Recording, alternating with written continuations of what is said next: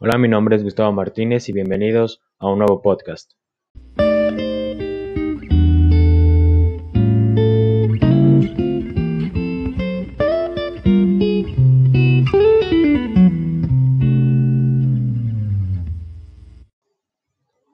hola, como ya vieron en el título, hoy vamos a hablar sobre el aprovechamiento efectivo del tiempo. Este es un, mi primer podcast sobre cosas escolares, que es la primera cápsula educativa. Aquí les hablaré sobre el aprovechamiento efectivo del tiempo y cómo pueden aprovechar mejor el tiempo. Hay diferentes métodos, eh, diferentes maneras y cosas que puedes aprender para poder aprovechar mejor tu tiempo.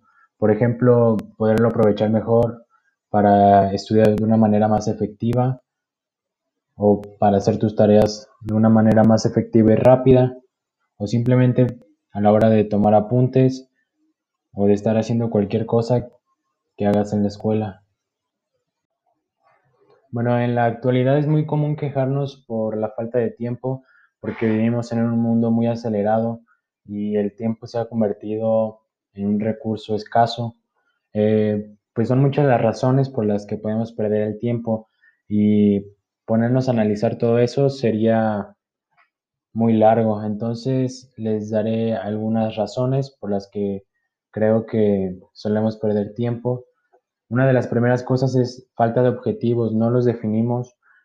Deficiencia o nula de planificación, no tenemos una planificación de, cómo queremos lograr algo y cuánto tiempo tenemos para hacerlo.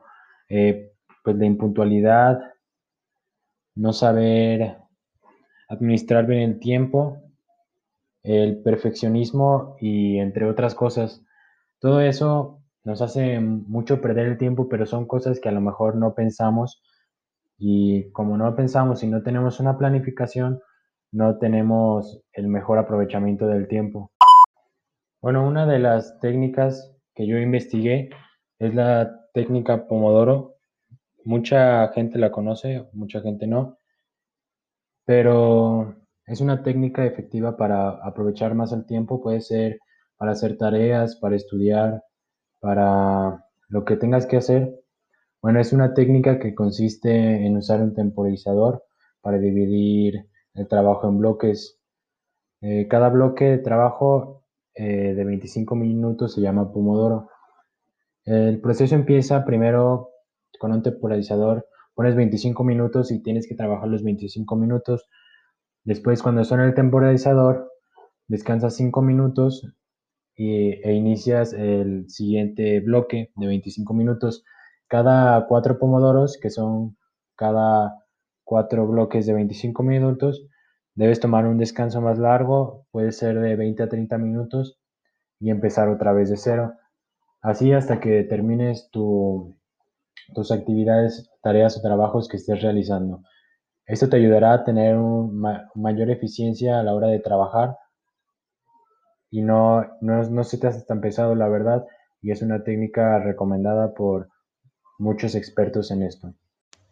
Bueno, recapitulando todo,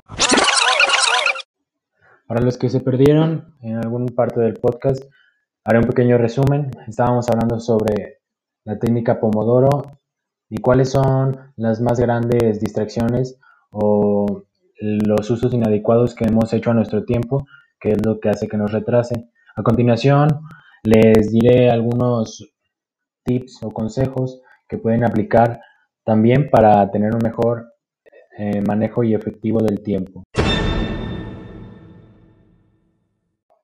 Los consejos que yo les puedo dar y que he investigado son los siguientes. Puedes definir tus objetivos, eh, el hecho de no tener objetivos o no tenerlos claros hace que malgastemos mucho el tiempo. Otro sería priorizar. Tienes que definir tus objetivos y priorizar el más importante, dándole prioridad en orden de importancia. Lo siguiente es planificar oportunamente. Toda actividad puede realizarse si se necesita, entre otras cosas, contar un tiempo determinado. Otra que les puedo dar es tener disciplina y ser puntual ya que tener disciplina es un aspecto vital porque con el uso del tiempo y la realización nos ayuda no solamente a conseguir una misma, sino que a robar el tiempo a otras actividades programadas. El ser puntual es importante porque hay que llegar siempre puntual y hacer las cosas puntual a lo que ya hayamos planificado y sobre nuestros objetivos. Y el último que les voy a dar es aprovechar los tiempos muertos. Diariamente tenemos tiempos donde no sabemos qué hacer o simplemente lo desaprovechamos y ahí es cuando podemos tener la disciplina y trabajar en nuestros objetivos y aprovechar al máximo el tiempo, no solo desperdiciarlo. Y bueno, eso ha sido todo por este podcast. Espero que les haya gustado. Nos vemos en la siguiente.